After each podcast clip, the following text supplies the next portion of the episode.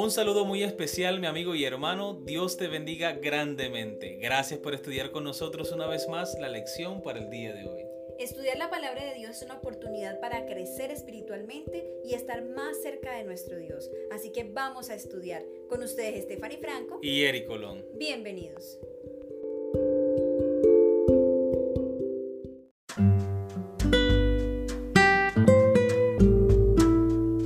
Miércoles 23 de diciembre, la escuela en el más allá.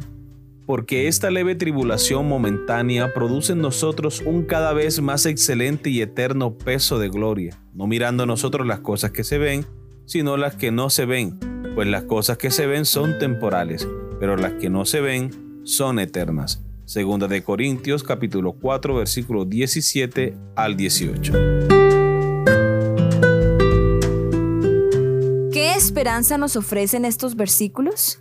¿Cuáles podrían ser algunas de estas cosas eternas invisibles que estamos esperando que se nos prometen a través de Jesús? Veamos Apocalipsis capítulo 21 versículos 1 y 2, capítulo 2 versículo 7 y capítulo 7 versículos 14 al 17. Apocalipsis capítulo 21 versos 1 y 2. Vi un cielo nuevo y una tierra nueva porque el primer cielo y la primera tierra pasaron y el mar ya no existía más. Y yo Juan vi la santa ciudad, la nueva Jerusalén, descender del cielo de Dios, dispuesta como una esposa ataviada para su marido. Apocalipsis 2.7 El que tiene oído oiga lo que el Espíritu dice a las iglesias. Al que venciere, le daré a comer del árbol de la vida, el cual está en medio del paraíso de Dios.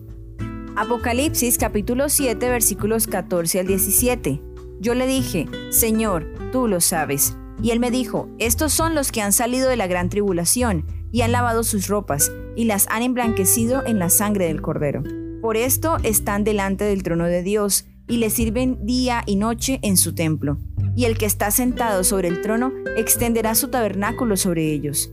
Ya no tendrán hambre ni sed, y el sol no caerá más sobre ellos, ni calor alguno porque el Cordero que está en medio del trono los pastoreará y los guiará a fuentes de aguas de vida, y Dios enjugará toda lágrima de los ojos de ellos. Muy bien, recordemos la pregunta. ¿Qué esperanza nos ofrece estos versículos? ¿Cuáles podrían ser algunas de estas cosas eternas invisibles que estamos esperando que se nos prometen a través de Jesús?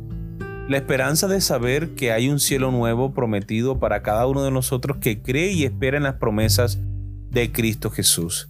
Pero no necesitamos esperar para empezar a vivir esas bendiciones.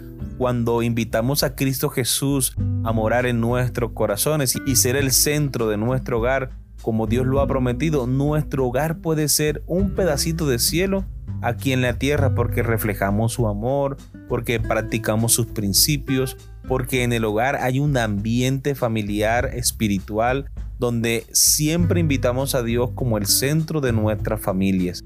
Entre tanto que Jesús regresa y esa promesa es una realidad en nuestras vidas, podemos vivir en esta tierra reflejando su amor, practicando sus principios y creciendo en su carácter. De esta manera podemos nosotros vivir esta esperanza como si fuese una realidad presente en estos momentos esperando la aparición gloriosa de nuestro Señor Jesucristo.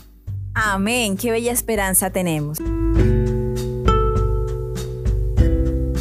Muy bien, continuemos con la lectura.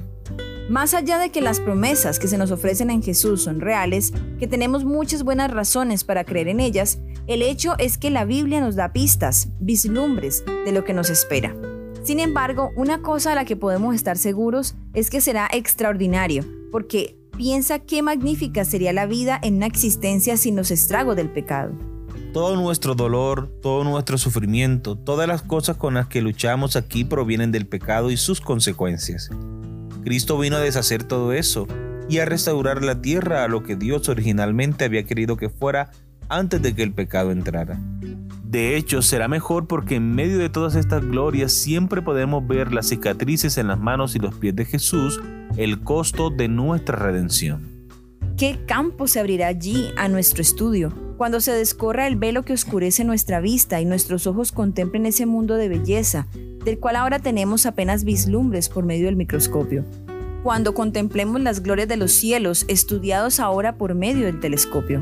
Cuando borrada la mancha del pecado toda la tierra aparezca en la hermosura de Jehová nuestro Dios. Allí el estudioso de la ciencia podrá leer los informes de la creación sin hallar señales de la ley del mal. Escuchará la música de las voces de la naturaleza y no descubrirá ninguna nota de llanto ni voz de dolor. En todas las cosas creadas descubrirá una escritura. En el vasto universo contemplará el nombre de Dios escrito en grandes caracteres, y ni en la tierra, ni en el mar, ni en el cielo quedará señal del mal. Educación, página 303. Muy bien, hemos llegado a la pregunta final. Trata de imaginar cómo será vivir para siempre en un mundo completamente nuevo, sin todo lo que dificulta tanto la vida aquí. ¿Cómo te lo imaginas? ¿Qué cosas esperas especialmente?